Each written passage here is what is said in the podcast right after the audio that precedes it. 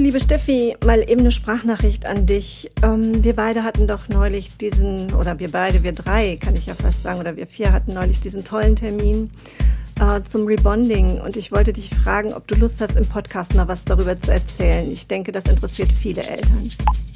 Hi Petra, das ist ja schön, dass du dich meldest. Das stimmt, der Termin war wirklich aufregend. Und ja, gerne. Ich denke, das ist eine sehr gute Idee, darüber mal zu reden, damit das mal auch andere hören. Ach toll, ich freue mich. Wir hören voneinander.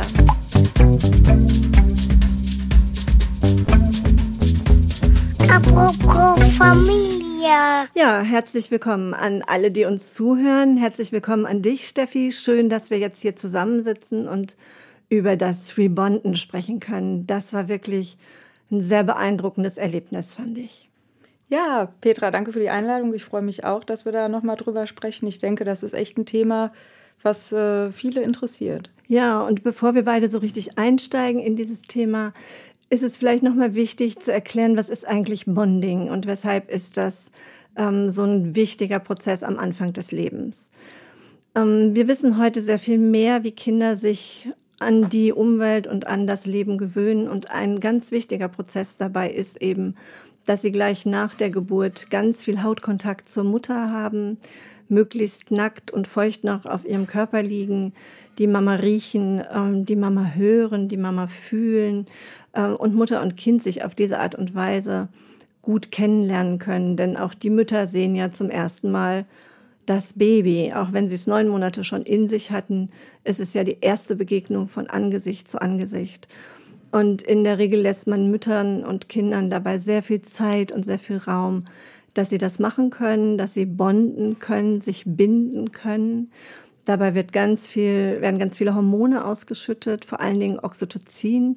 Das ist das Bindungshormon schlechthin und sorgt einfach dafür, dass die Mütter sich in ihre Babys verlieben und die Babys sich wirklich auch in ihre Mütter verlieben und wissen, das ist der Mensch, der jetzt für mich sorgt und der für mich da ist. Ja, und wir beide haben uns eigentlich wie kennengelernt? Ja, also deine Karte habe ich bekommen ja schon im Krankenhaus, zwei Tage nach der Entbindung im Klinikum, weil die oder das uns betreuende Personal schon früh gemerkt hat, dass da irgendwas ein bisschen schief gelaufen ist und ein bisschen anders laufen könnte. Und im Endeffekt äh, gemeldet haben wir uns dann ja vier Wochen nach der Geburt, weil ich das Gefühl hatte, meine Tochter Fine und ich, wir kommen irgend, wir finden nicht so ganz zueinander. Und dann hast du uns da ja wirklich mit gut mit weitergeholfen. Magst du mal so ein bisschen erzählen, was am Anfang so ein bisschen anders gelaufen ist als erwartet vielleicht oder als ihr gedacht habt? Ja, also man stellt sich die Geburt natürlich nicht naiv vor, aber ja schon hat man hat ja schon die Hoffnung, dass man eben genau dieses Bonding ähm, bekommt. Das ist bei uns nach einer recht langen Geburt mit die in einem Kaiserschnitt endete, leider ja nicht ähm, zustande gekommen und auch das Bonding mit dem Vater konnte dann nicht stattfinden und ähm, das hat uns doch dann auch lange beschäftigt und auch nachhaltig äh, ja diese eben genau das, was du eben beschrieben hast, diese Bindung nicht ermöglicht. Und wir haben auch gemerkt, da fehlt was. Das habt ihr beide gemerkt. Also auch du, dein Mann hat gemerkt, da ist irgendwie noch ein Prozess, der nicht ganz abgeschlossen ist. Ja, also wir sind Erstlingseltern, da weiß man ja sowieso, nicht, was auf einen zukommt. Mhm. Also egal wie viele Bücher man liest und wie viele Freunde man fragt, am Ende ist es doch sehr individuell. Aber äh, selbst wir haben da gemerkt, ja, da wir, wir bekommen irgendwie nicht auf einen grünen Zweig und wir finden keinen Zugang. Wir tun uns unwahrscheinlich schwer. Und irgendwann wusste auch unsere Hebamme nicht weiter, die sehr erfahren ist und äh, dann auch gesagt hat, so wir schalten jetzt mal noch externe Hilfe ein. War auch irgendwas an Fine auffällig oder war das eigentlich hauptsächlich euer Thema? Das lässt sich schwer sagen, finde ich, weil so ein Kind sich ja gerade in den ersten Lebenswochen enorm verändert und entwickelt. Also jeden Morgen hat man irgendwie ein anderes Baby da liegen. Aber äh, ich hatte schon das Gefühl, dass sie sich nicht so angekommen gefühlt hat. Mhm. Also als würde sie suchen oder ja nicht wissen, wo sie ist. Das Gefühl hatte ich schon. Und ich denke, ja, mein Freund der Peter hatte das auch. Okay, also das heißt, nach eurem Kaiserschnitt war die ähm, Gelegenheit, dass Fine bei dir war, gar nicht gegeben oder nur sehr kurz gegeben oder wie war das? Also ich habe sie einmal kurz gesehen mhm. und dann nach fünf Minuten nochmal für ungefähr 30 Sekunden und dann erst mehrere Stunden später wieder und die ersten zwei Tage auch nur zweimal. Und sie musste halt in der Klinik behandelt werden und ich war selber in einem sehr schlechten Zustand und hatte einfach nicht die Möglichkeit, mich um sie zu kümmern oder äh, auch nur ihr Aufmerksamkeit zu schenken.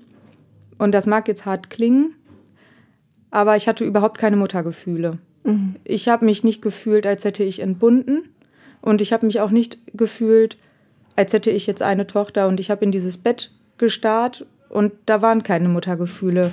Das, was du anfangs beschrieben hast, dass sich das Baby in einen verliebt und sich die Eltern in das Baby verlieben, das hat nicht stattgefunden. Und das hat Wochen angedauert, das Gefühl.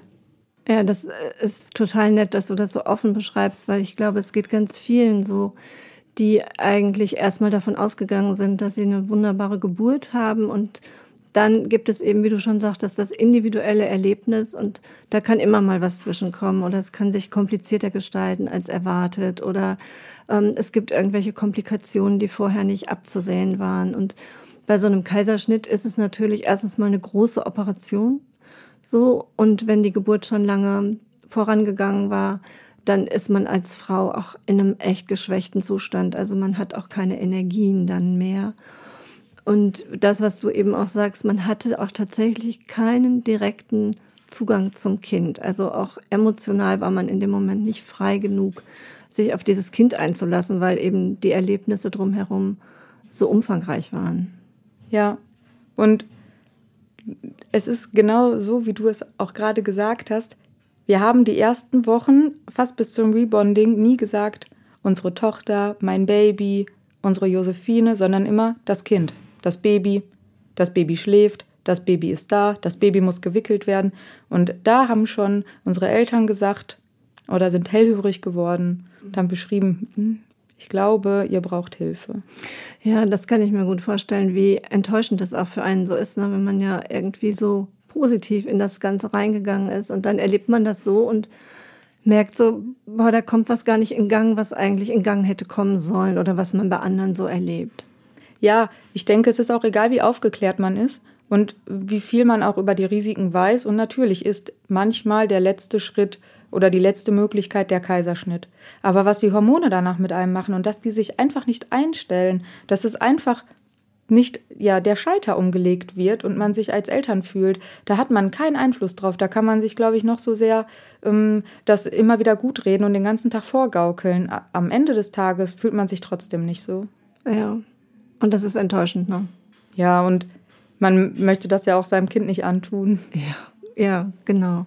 Man möchte das seinem Kind nicht antun und es ist auch so ein bisschen, dass das Kind es auch spürt, ne? dass man so das Gefühl hat, okay, das kriegt auch nicht so richtig ähm, den Weg zu einem gefunden, oder? Ja, auf jeden Fall.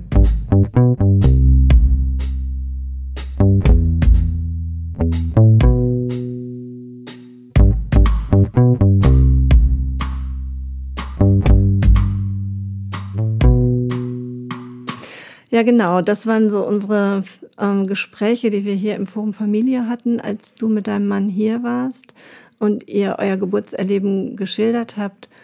Und ich habe euch dann den Vorschlag gemacht eines Rebondings.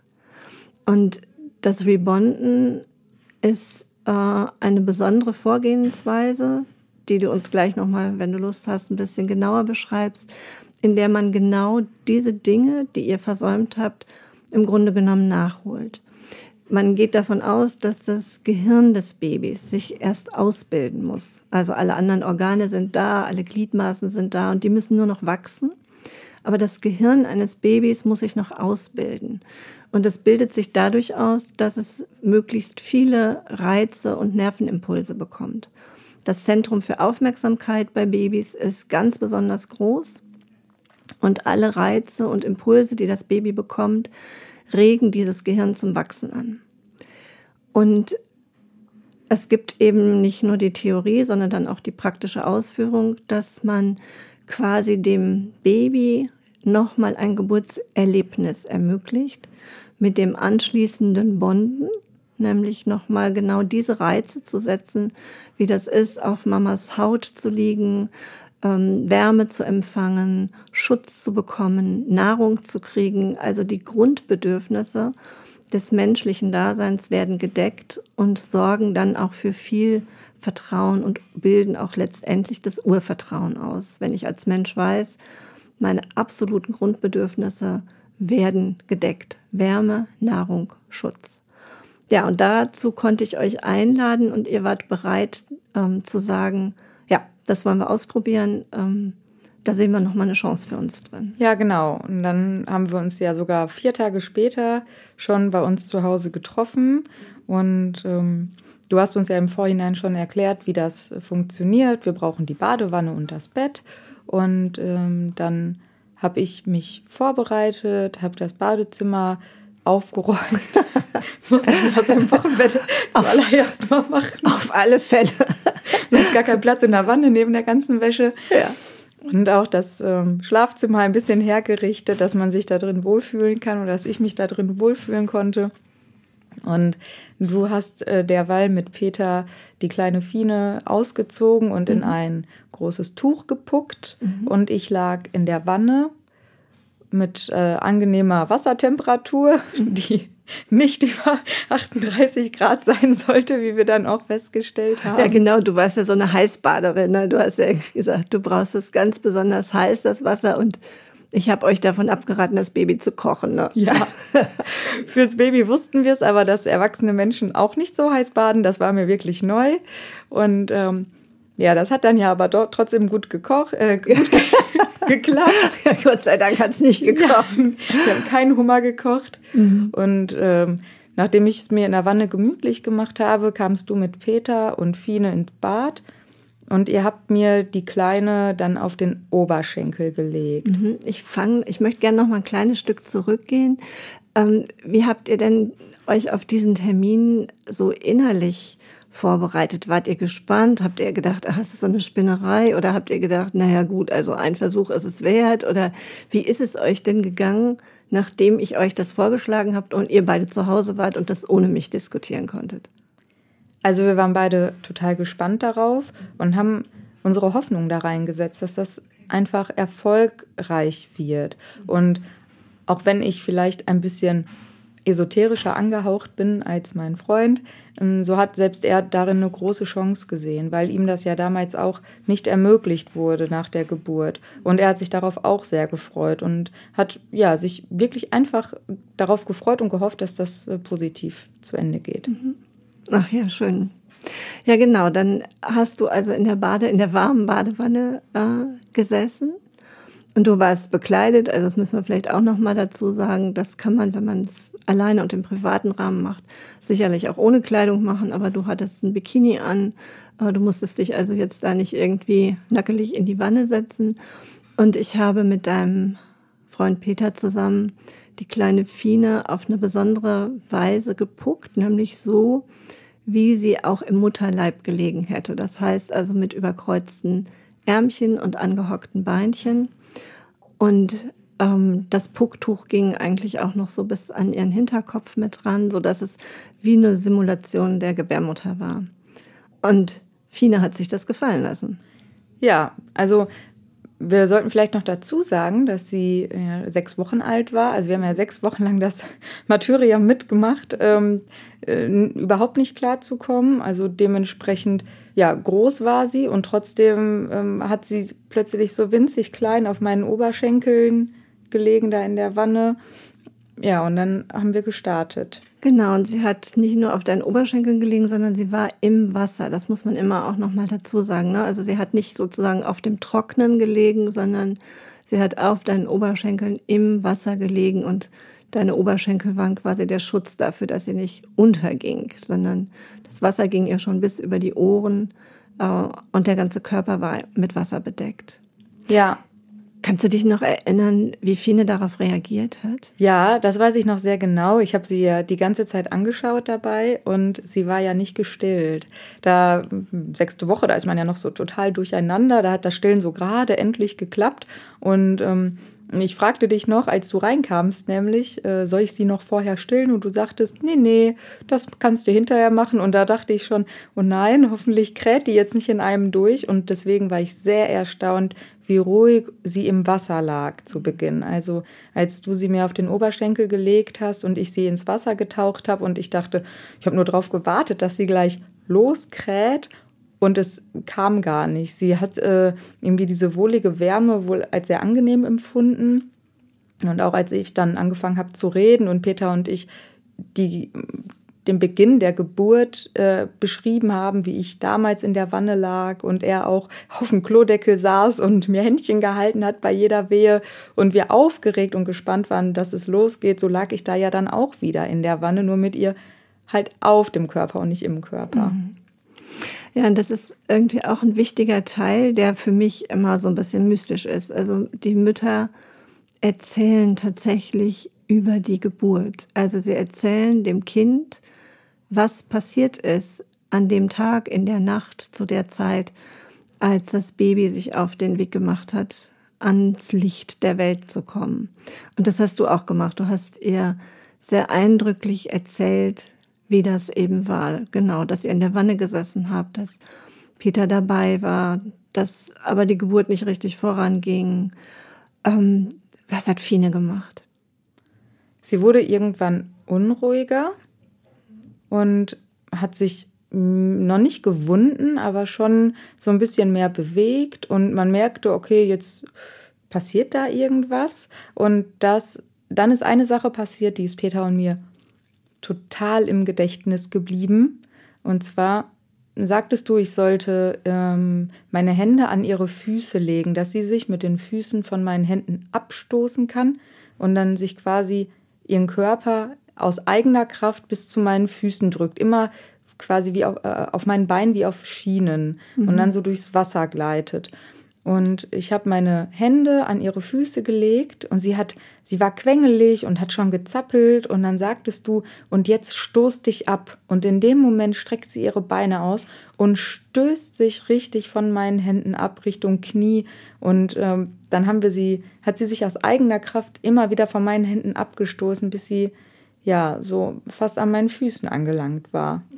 Ja, und dabei hat sie sich völlig aus diesem Pucktuch rausgewunden. Ne? Ja, genau. Am Ende war sie nackig da im Wasser. Du hattest Peter dann angeleitet, wie er sie am besten dann auffängt, wenn sie da am Wannenende angelangt ist. Und ja, das war sehr, ja, aufregend. Ja, ich merke auch gerade nochmal, wie es mich auch nochmal so bewegt, weil das war wirklich ein, ich finde immer, das sind so diese magischen Momente. Kannst du dich noch erinnern, ähm, wann Fine unruhiger wurde? Als es bei der Beschreibung richtig um die Geburt ging. Mhm. Also, äh, dass es diese zwei Tage lang einfach nicht geklappt hat und wie ich immer schwächer wurde und nicht mehr konnte und ja, wo es dann wirklich so in den Endspurt ging. Ja, das ist für mich immer wieder das Faszinierende. Ich habe das schon ein paar Mal begleiten dürfen. Und es ist wirklich immer in dem Moment, wo die Mütter schildern, wie, der, wie es dann um den eigentlichen Geburtsprozess ging, dass die Babys unruhig werden. Also dass man so, als ob die spüren würden, okay, jetzt muss ich mich hier nochmal anstrengen, jetzt ist das Thema da und jetzt zeige ich aber auch mal, was ich kann oder wie es geht. Und ich fand das eben bei Fine auch so. Man merkte, die zieht sich zusammen, die hat sich gedreht, die wollte nicht mehr in diesem Tuch sein, was ja eigentlich stellvertretend für diese Gebärmutter war. Und dann hat die richtig mit Power sich da abgestoßen. Das war tatsächlich erstaunlich, wie viel Kraft diese kleine Maus da plötzlich entwickelt hat. Ja, es mag vielleicht daran liegen, dass wir uns ja dann so zurückversetzt haben in die Lage, wie sie damals war. Ich denke mal, mein Puls war auf 180, weil wenn man, man hat die Bilder noch so klar vor Augen, es war ja erst sechs Wochen her und ich musste da ja sowieso täglich dran denken, an die Strapazen und wie doof das alles war und überhaupt nicht so, wie wir uns das gewünscht haben und worauf wir uns vorbereitet und ja, hingearbeitet haben. Und das dann nochmal so ja, Revue passieren zu lassen und das auszusprechen alles. Mhm. Das äh, hat wahrscheinlich auch dafür gesorgt, dass das Wasser dann doch fast wieder gekocht hätte. ja, aber es hat auch was mit dir gemacht in dem Moment. Ja, das, man, man lässt es so ein bisschen los, mhm. weil man es laut ausspricht und ja, in dieser Wanne, dass diese Situation hat das einfach so ergeben, tatsächlich. Hast du Peter noch wahrgenommen? Ja, der war so allgegenwärtig wie während der gesamten Geburt. Ach toll. Also mein Fels. Dein Fels in der Brandung. Mhm. Genau, und der hat seine kleine Tochter dann am Ende der Wanne sozusagen in Empfang genommen. Ja, genau. Und wie ging es dann weiter? Dann habe ich mich tatsächlich dann doch ausgezogen und nass ins Bett gelegt. Mhm. Du sagtest zwar, lass äh, die Sachen ruhig an, aber ich wollte das nicht. Ich wollte ähm, das genau eben so haben, wie es bei der Geburt gewesen wäre und habe mich dann ähm, auf meine Bettseite gelegt und dann kamt ihr kurze Zeit später nach mit Fine, die auch nass war. Mhm. Und ich weiß gar nicht mehr, war sie noch in dem Tuch oder nee, sie war nackt und ihr habt das dann ein Tuch aber nochmal über sie drüber gelegt. Und mhm. so lag sie dann auf meinem Bauch. Das haben wir gemacht. Also Peter und ich haben dich dann ein paar Sekunden, weil es war ja nicht lange, ne, vorgehen lassen, damit du es dir im Bett gemütlich machen konntest. Und wir haben Fine aus der Wanne genommen und haben sie kurz natürlich in ein Tuch eingewickelt. Aber wir haben sie nicht abgetrocknet. Wir wollten nur nicht, dass sie zukriegt oder dass sie kalt wird. Und haben sie dann dir wirklich auf den Bauch gelegt. Bauch an Bauch. Und was ist dann passiert? Dann haben wir das warme Tuch darüber gelegt, genau. Dann ist was total Erstaunliches passiert, weil sie sich tatsächlich hochgerobbt hat zu meiner Brust und sich von alleine angedockt hat. Dazu mhm. sei gesagt, dass ich bis dahin ja nur mit Stillhütchen gestillt habe und sie zwischendurch die Flasche bekommen musste. Und äh, das war für mich der Moment, wo ich wusste, der Knoten ist geplatzt.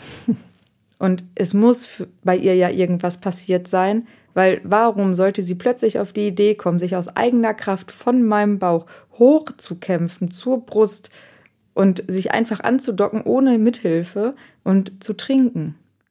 Ja, das war echt berührend, ne? Ja, das war wunderschön. Ja, das war's. Also es hat mich auch beim Zugucken bin ich jedes Mal gerührt und ich merke gerade, ich bin auch wieder total gerührt, weil das ist so, ja, es ist so schwierig, das zu beschreiben, aber es ist wie so ein erhabener Moment, wo man dabei sein darf, ähm, zu sehen, wie Bindung oder Resonanz oder wie immer man das bezeichnen will, zwischen Mutter und Kind passiert. Ja, Ne? das glaube ich.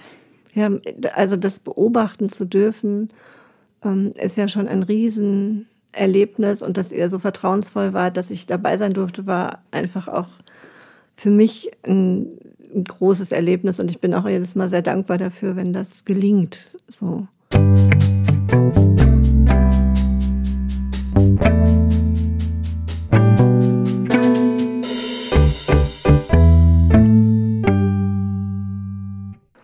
Ja, und dann hat Fine tatsächlich an deiner Brust getrunken.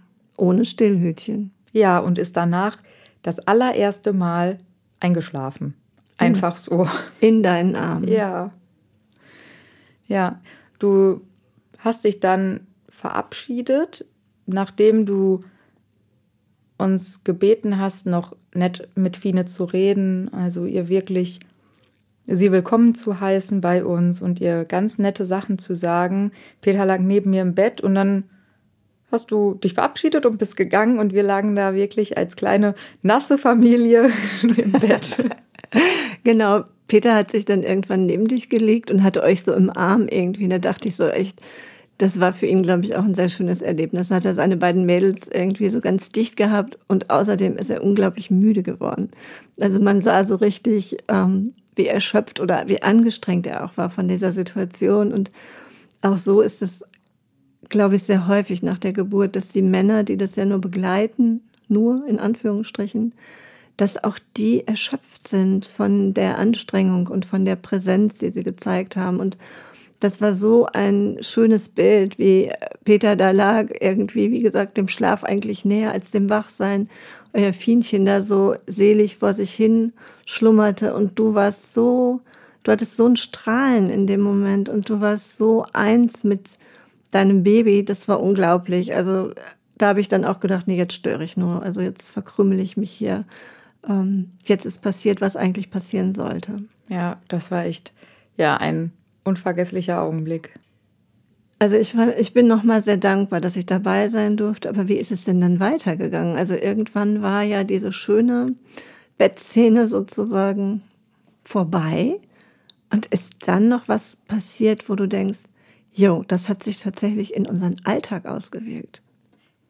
Ja, also der Tag ging oder die Situation ging so unromantisch zu Ende, wie Situationen zu Ende gehen, wenn man ein Baby nackt irgendwo hinlegt. man darf hinterher alles einmal waschen. okay. Und ähm, wir waren jetzt beide nicht der, äh, der Meinung, jetzt spüren wir von jetzt auf, jetzt auf gleich eine Veränderung, dass mhm. sich das erst einschleichen muss. Und äh, das wussten wir von vornherein und haben da jetzt auch nicht irgendwie drauf gewartet, dass sie jetzt plötzlich schläft und nicht mehr kräht oder sonst was. Aber es hat sich dann innerhalb von einer Woche immer mehr gezeigt, dass ich sie plötzlich annehmen konnte. Ich habe sie nicht mehr angeguckt wie ein Kind, sondern wie mein Kind. Mhm. Und bei Peter kam das dann auch. Und wir haben sie plötzlich verstanden. Wir haben plötzlich verstanden, warum sie weint, dass sie nicht immer Hunger hat oder nicht immer unzufrieden ist, sondern vielleicht auch einfach nur müde und an die Brust möchte. Und das, das äh, war, glaube ich, das Eindrucksvollste, dass wir dann plötzlich gemerkt haben, dass sie unsere Nähe gesucht hat und die auch akzeptieren konnte. Wow. Ja, und das dass sie es zugelassen hat, dass man sie in den Arm nehmen konnte, dass sie auf dem Arm eingeschlafen ist, einfach nur weil sie körperliche Nähe hatte und nicht nur, weil man sie kilometerweit durch die Gegend geschuckelt hat. Boah. Ja. Ja, aber da ist genau das passiert. Also der Reiz, der Impuls gekommen und dieses Urvertrauen. Das sind meine Menschen, die auf mich aufpassen, die bedingungslos für mich da sind, die mir Nahrung, Wärme und Schutz geben und da ist offensichtlich auch beim Baby so ein kleiner Knoten geplatzt. Ne? Ja, das denke ich auch. Ach, wie schön. Ja, und wie geht's euch heute mit Fine? Jetzt ist Fine wie alt im Moment? Ja, die ist äh, gestern ähm, drei Monate alt geworden. Drei Monate. Ja. Das erste Vierteljahr ist sozusagen um. Ja, wir haben es geschafft. wir haben es geschafft, aber du strahlst total. Also ganz anders als an dem Tag, als wir uns kennengelernt haben. Du leuchtest richtig. Ja, es hat sich total viel verändert. Ich meine, sie ist jetzt natürlich auch ähm, doppelt so alt wie beim Rebonding und ähm, kann natürlich schon unwahrscheinlich viel mehr und ist nicht mehr so ein zartes, zerbrechliches Pflänzchen, sondern jetzt einfach wirklich schon ein kleines Baby und nicht mehr so ein Neugeborenes.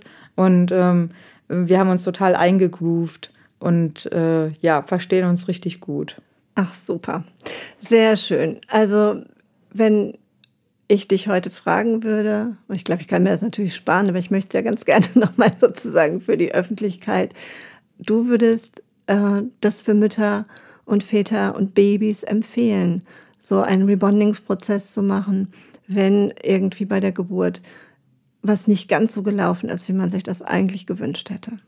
Ja, und nicht nur dann, sondern auch, wenn die Mutter das Gefühl hat, keinen Draht zu ihrem Baby zu haben. Und ich glaube, das ist noch so ein Tabuthema, weil viele sich dafür schämen, weil man wird vielleicht als Rabmutter dargestellt oder ja, ja, die Muttergefühle kommen schon. Nein, sie kommen nicht und man schämt sich dafür, dass man nicht in dieses Kinderbettchen guckt und sich denkt, oh mein Gott, mein Augenstern.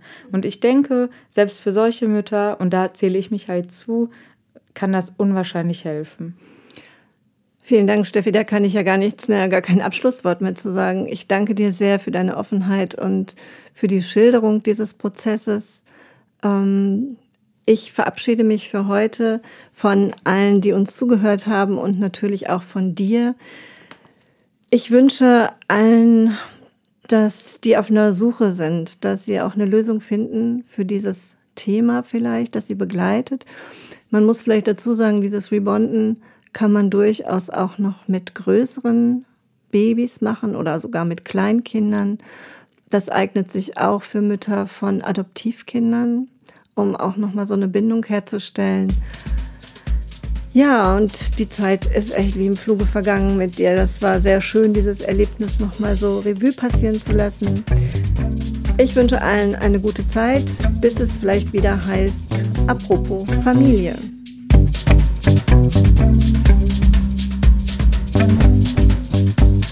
Apropos Familie.